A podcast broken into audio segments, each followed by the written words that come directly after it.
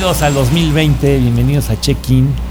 Estoy muy contento de empezar un año, el 2020, en compañía de mis grandes amigos y compañeros. Itzel, gracias por estar siempre aquí. Carlos, gracias. Hola, feliz año a todos. Javis, ¿dónde está Javis?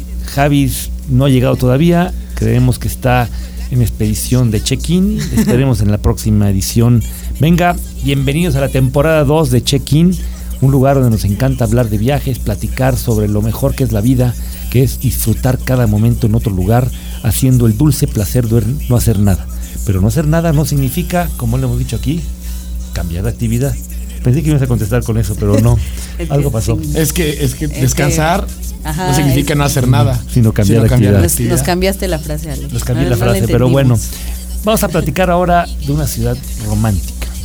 Una ciudad que despertó, que era la Bella Durmiente. La Bella Durmiente hasta aproximadamente el año de 1991.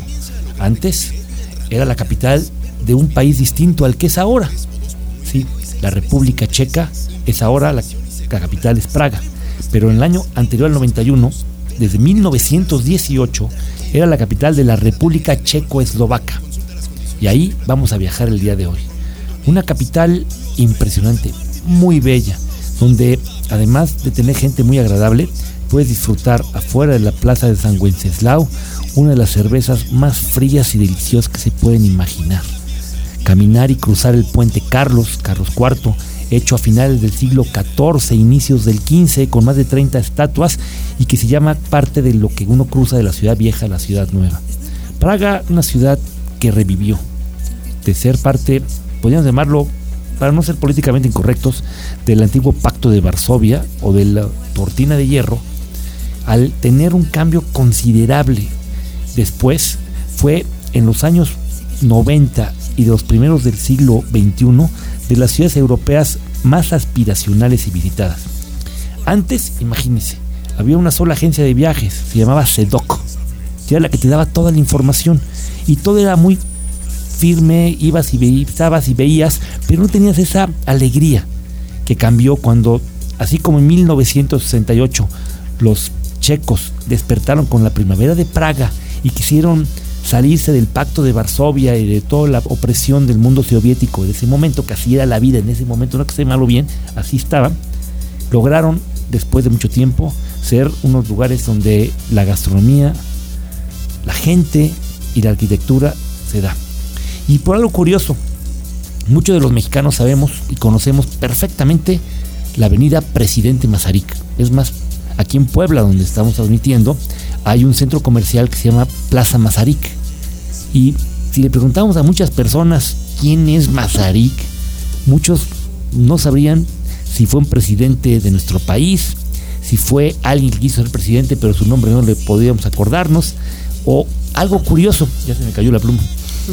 Este, presidente Mazarik fue un presidente de la República Checoslovaca, que empezó en 1918 y fue presidente casi en cuatro ocasiones.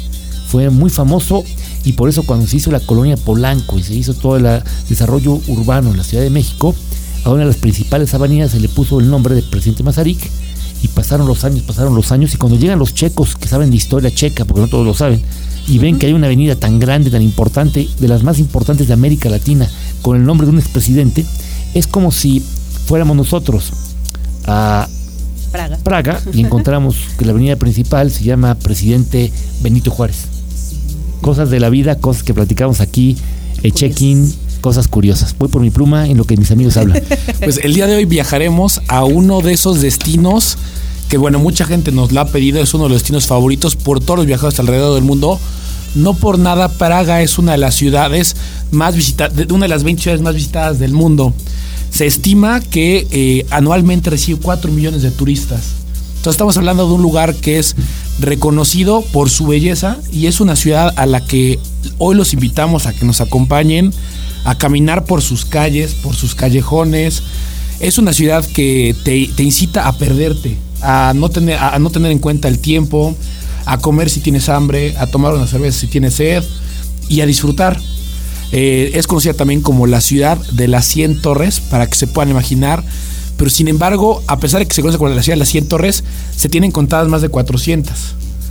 Eh, hay varios miradores alrededor de la ciudad, eh, los cuales te permite ver la distribución de la ciudad. Una ciudad antigua, pero muy, muy bonita, muy, muy llena de, Medieval, de- de vida. bohemia, Ahorita que decía Carlos, es una ciudad para perderte, eh, y literalmente te puedes perder, no es una ciudad con tantos callejones, tiene eh, el, río Moldava tiene hasta islitas en las que puedes llegar y son ciudades, eh, son calle- callejoncitos complicados, pero muy bonitos en los que siempre hay algo importante que ver. Su arquitectura data de los 1400 o hasta 1200 anteriormente y es en todos lados hay algo bonito que ver, algo estético que ver, algo que te va a llamar la atención y te va a enamorar del lugar, ¿no? Curioso que dices que es un lugar para perderte con el tiempo y ahí en la Palacio de Ayuntamiento o lugar del Ayuntamiento se encuentra desde 1410 lo que se llama el reloj más antiguo del mundo aún funcionando, que es el reloj astronómico, que es una maravilla, Increíble. que es increíble todo lo que tiene. Está padrísimo porque además primero surgió para para ver cómo se movía el movimiento del sol y la luna, ¿no? Por eso es astronómico, no para el horario. Después se le fueron poniendo esferas, ahora es increíble verlo. Tiene los signos zodiacales, tiene el- los meses del año, las horas. Es un, Tiene una- los 12 apóstoles y cada, cada hora cada es un hora sale, ¿no? Está Y es padrísimo. algo curioso, pero algún lugar donde el tiempo no vale nada es donde tiene el reloj más antiguo. Claro, y es una de las principales atracciones. Llama la atención, como dicen ustedes, cada hora hay un espectáculo en el cual salen a pasear, por así decirlo, los apóstoles al ritmo de las campanadas de la muerte. Una, una muerte es la que está moviendo la- las campanadas y es irónico, ¿no?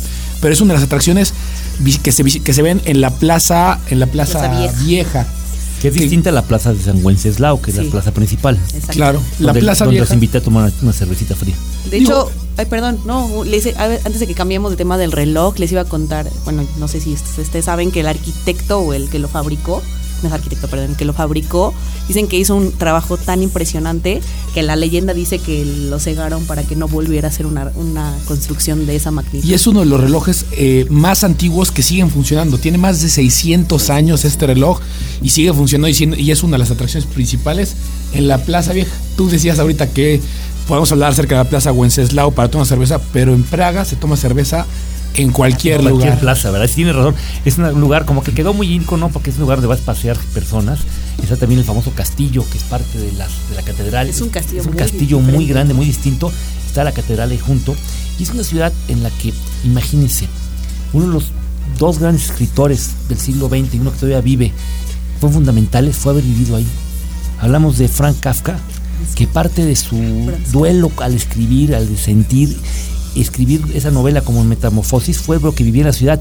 Él vivió en muchísimas casas, se cambiaba cada rato de casa, él no sentía que era digno de vivir en una ciudad como esas, escribía con mucho dolor y él pidió antes de morir que su mejor amigo destruyera todas sus obras Y adivina qué. no lo destruyó y afortunadamente pudimos ver que Las alguien entendiera la- la- la- lo que es kafkiano, ¿no? Todos han visto que cuando amaneció estaba el bicho ese raro en la casa y dices, ¿qué pasó ahí? Y otra cosa para- Y otro escritor famoso, porque cuando viajas lees y lees del lugar, es Milán Kundera Buenísimo. que es muy fuerte. eh, es un libro que tienes que encontrarte a lo mejor apacible, ¿no? La insoportable levedad del ser. eh, es un libro que te explica mucho la forma en la cual una persona tiene a veces tanto dolor que es tan pesada su energía que no pesa nada. Curioso, ¿no? Insoportable levedad del ser. Bueno, estamos filosofando aquí. Les recomiendo mucho a todos que lean a Milán Kundera y van a quieren hacer un viaje por la República Checa o a Kafka y vean cómo vivía, porque él era un oficinista que en sus tiempos libres escribía cuando no estaba enfermo también y logró una de las grandes obras de la literatura ¿Y cómo, y cómo no, universal. cómo, no, cómo no inspirarse en una ciudad como esta, no? Eh, es, es- es una de las, también se le conoce como la ciudad dorada. Y, y platicamos un poco acerca de la plaza, de la plaza vieja, que muchos de los eh, viajeros expertos dicen que es de las plazas más hermosas. Dentro de la plaza es un espacio, una explanada, pues imaginaos una explanada llena y rodeada por edificios. Como, como bien lo comentábamos, ahí está el reloj y arriba está la torre del reloj a la cual se puede subir por la cantidad de 100 coronas.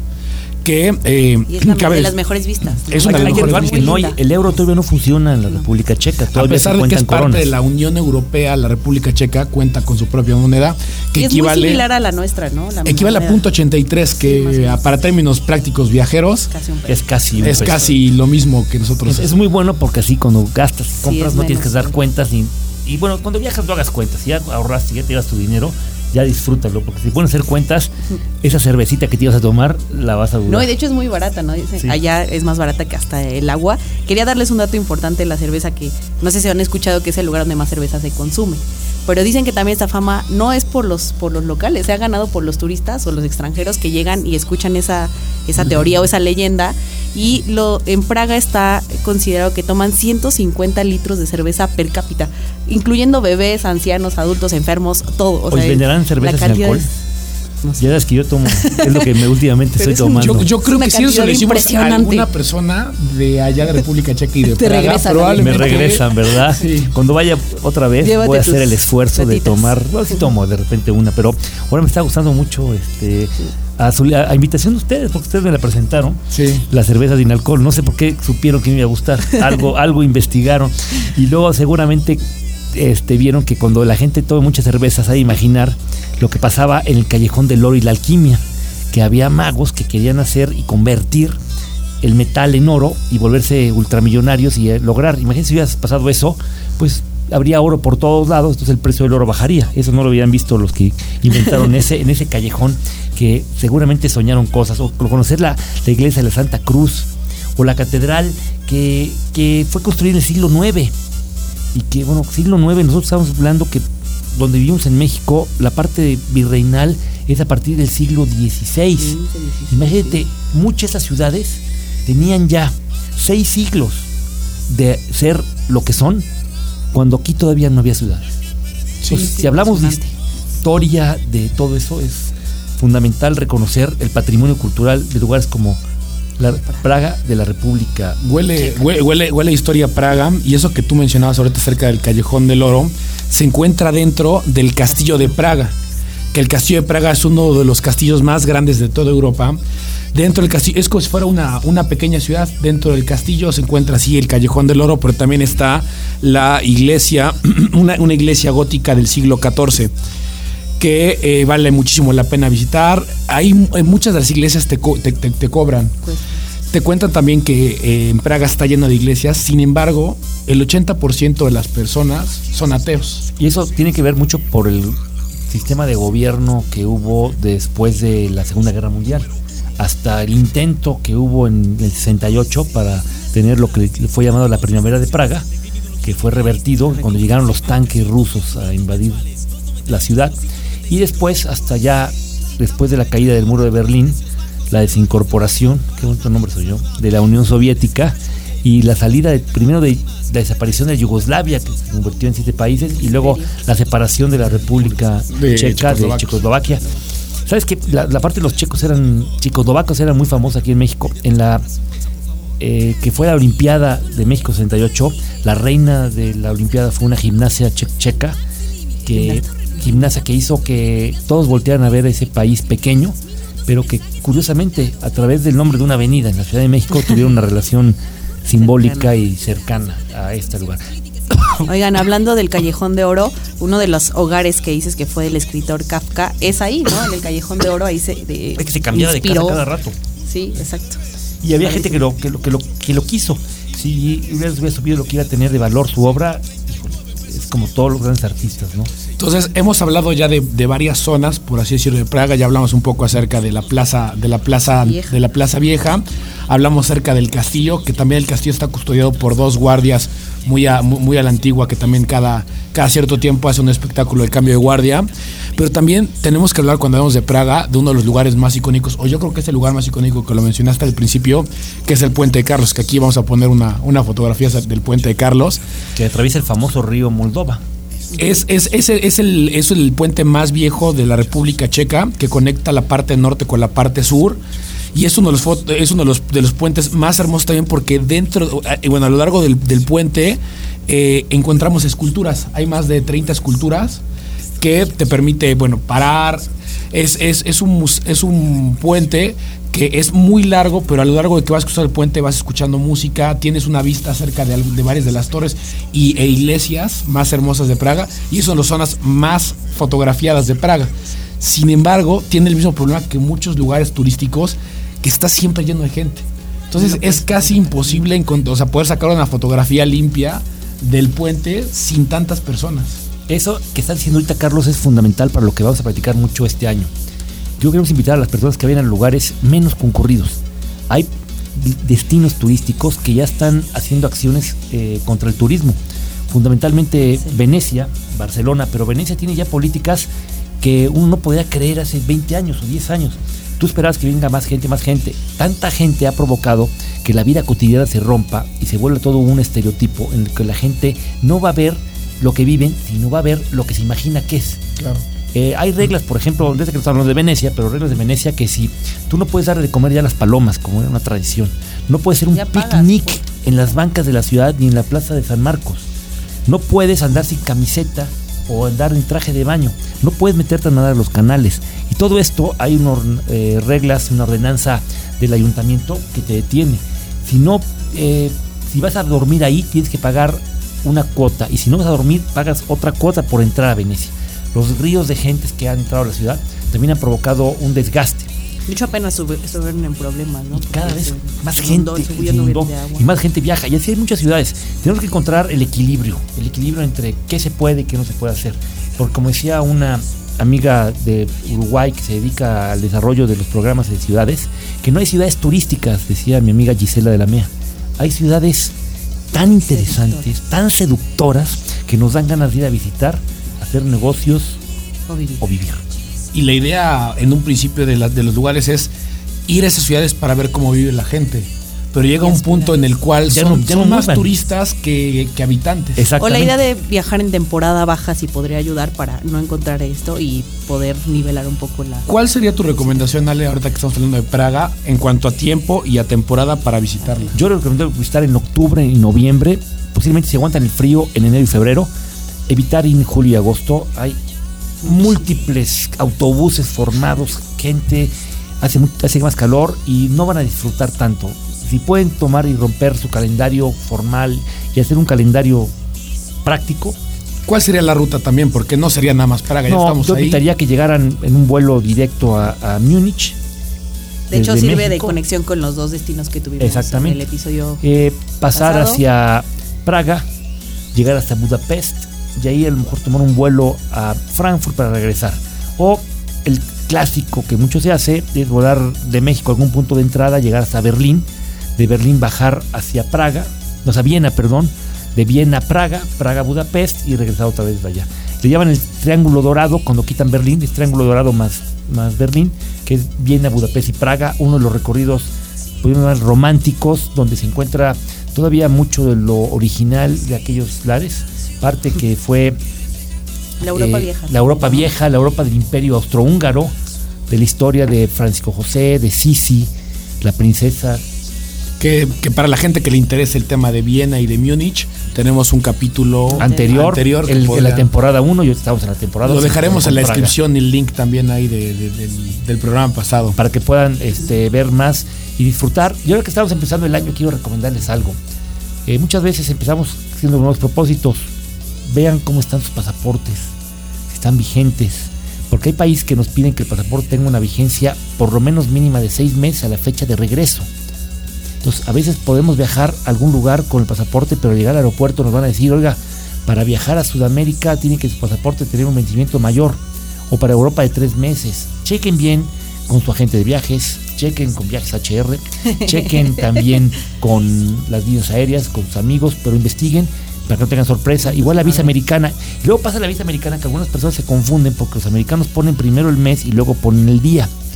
No es como en México. En México tenemos hoy, por ejemplo, sería, estamos en enero, 14, 01, 20, pero allá sería al revés, en Estados Unidos es 01, 14, 20.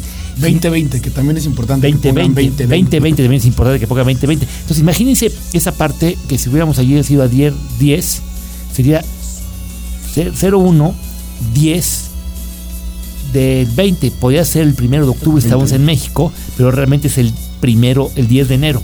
Y algunas personas han perdido la oportunidad de viajar porque descubren ese detalle en su visa. Entonces aquí en Check-in nos preocupamos para que ustedes estén bien enterados, que cumplan con el sueño de viajar, que no una burocracia les evite disfrutar, tener tranquilidad y vivir el dulce placer de no hacer nada, que es viajar por el mundo. Viajar por el mundo y qué mejor hacerlo en Praga. Una, le- les pedimos a toda la gente que, que escuche este podcast y que ya haya ido a Praga que nos comente qué fue lo que más disfrutaron, ¿no? Porque es una, es una ciudad de experiencias. Platicamos acerca un poco de- de- de todo lo, lo antiguo de la ciudad y todo el tema histórico, pero también es una historia que ha sabido modernizarse y que de la mano de David Cherny, es un escultor que ha llenado de, bueno, ahora sí que de esculturas la ciudad, pero esculturas que llaman la atención, que, que son, se, mueven mucho. Hay una, hay una escultura que da muchas veces, que vamos a poner aquí la foto también de, de Franz Kafka, que está moviéndose. Entonces, es, es, eh, a lo largo de la ciudad, vamos, si están al pendiente, van a encontrar muchas esculturas, no solo sino de David Cherny, sino de algunos otros escultores de tiempo atrás, pero también tiene esta área como que moderna, enfocado igual para los jóvenes, hay mucha actividad nocturna, Para los solteros es un paraíso, ¿eh? Eso me han dicho. Sí. Eso me dicen. Las mujeres, la verdad, digo, para, hay, que, hay dicen. que decirlo, las mujeres de ahí son hermosas y hay un ambiente diferente, o sea, son muy amables, te la pasas muy bien. Hay lugares para salir de fiesta y de hecho está uno de los de las discotecas más famosas de, De Europa, ¿no? de Europa. La más Es- antigua. Es, es- es la más antigua, son cinco pisos. En cada piso eh, tiene En un edificio del siglo XIV, de hecho. Y la música es distinta, ¿no? En cada piso Sí. es música distinta Sí, y tiene uno de ah, este hip hop, uno para bailar. Electrónica. Tiene, tiene electrónica. De pronto tiene uno como chill out, como para descansar, tomar una bebida. Y está abierto desde 1990, creo. Sí. Y eh, lleva. Su nombre es increíble. Carlovi increíble. Lasne. Que agradecemos aquí el dato a nuestra productora. doctora Alma, que siempre nos ayuda con detalles. Igual quiero agradecer mucho el apoyo que tiene eh, Yaret, que es el que ve las cámaras, Rodrigo Jafet, ya te cambié el nombre. tanto, tanto, me voy a regresar a la primaria, Jafet, perdón. Oye, Ale, y un. Y también, también tenemos este, un, un colaborador nuevo que no va a estar al, al aire, que es mi hijo Alejandro, que acaba de terminar la carrera de Historia del Arte y que, Que él es el que apoya con datos históricos. ya es le vamos a muy pedir que cuidadoso. cure nuestra. Es el curador, podríamos llamarle. Curador de check-in. Álvaro, que está también buscando otros horizontes y regresará pronto, que es productor también. Y Javis, que Javis cuando se sale, se sale, cuando llega, llega. Es parte de la, de la temporada De 2, ¿no? Esta temporada temporada 2 es Javi. Es el Javi, esperemos que regrese algún día. Es como las tiendas, abrimos cuando llegamos, nos damos cuando nos fuimos. Cerramos cuando nos fuimos, ¿no? Otro, otro de los lugares, ahorita hablando de Praga, también que llama la atención y que es famoso por en redes sociales, es un restaurante que se llama el restaurante Vitopna. Que este restaurante Vitopna te sirve la cerveza, tú pides tu cerveza y te llegan trenes. En esos trenes como de mesa.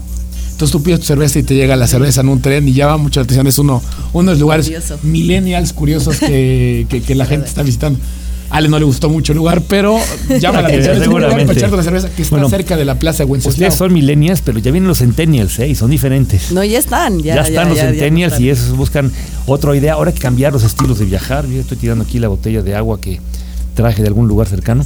Este, luego saben que aquí en la cabina está muy padre. Quiero agradecer a Rafa Cañedo, que es el que nos presta esta cabina de la estación 102.1 FM, la Tropical Caliente, y que sí, durante toda la temporada 1 y ahora la temporada 2 nos está permitiendo hacer una grabación muy profesional y que se encierra un poquito a veces el calor. Después de tanto hablar te da sed y por eso te tienes que tomar agua. No crean que, que, que- que es otra cosa y que le quitamos la etiqueta para que no sepan. Es nada más Está tomando vodka, le cañada vodka. aquí Ustedes creen vodka, vodka de Camuflado. vodka vodka camuflado de ¿cómo se llama ese lugar?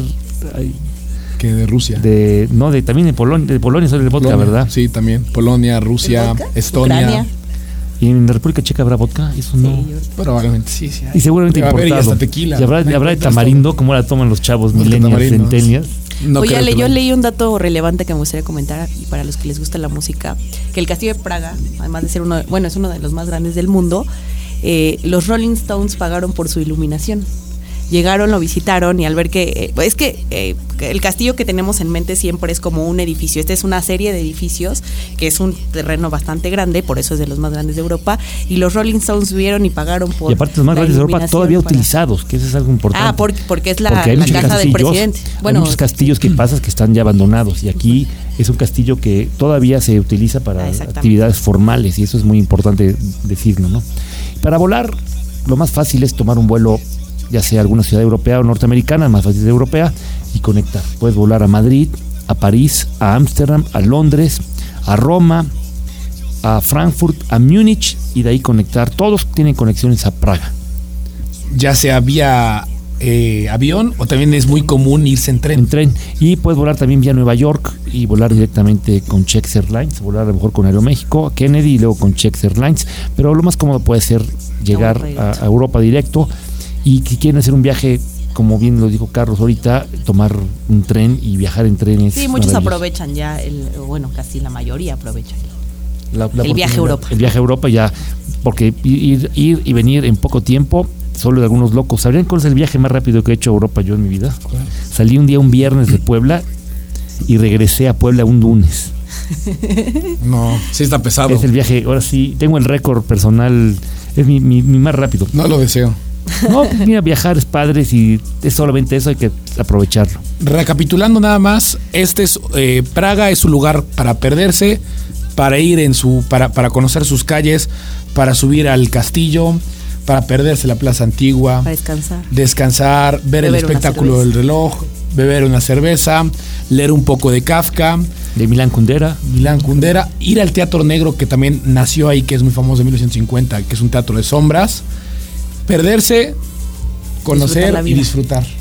y regresar con ganas de ir a otro lugar. claro. Muchas gracias, Carlos. Gracias, Ale. Gracias. Gracias. Ale. Esperamos esperar pronto. que la próxima edición de Check-in estaremos hablando también de algún lugar muy interesante. Nos vamos a ir hasta Asia para que lo vean, porque si ya salió, ya lo han visto y tienen ganas de seguir, seguramente el siguiente capítulo que vean les encantará.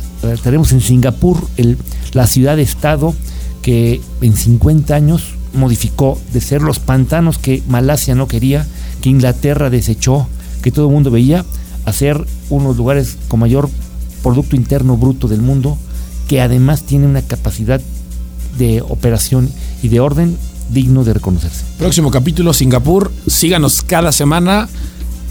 Nuestras redes sociales, arroba check-in con Ale Cañedo, Facebook, Twitter e Instagram. Y si quieren las mías, arroba Ale Canedo P, estoy a sus órdenes también ahí. Fly Me to the Moon, nos encanta. Gracias. Hasta luego. Hasta luego.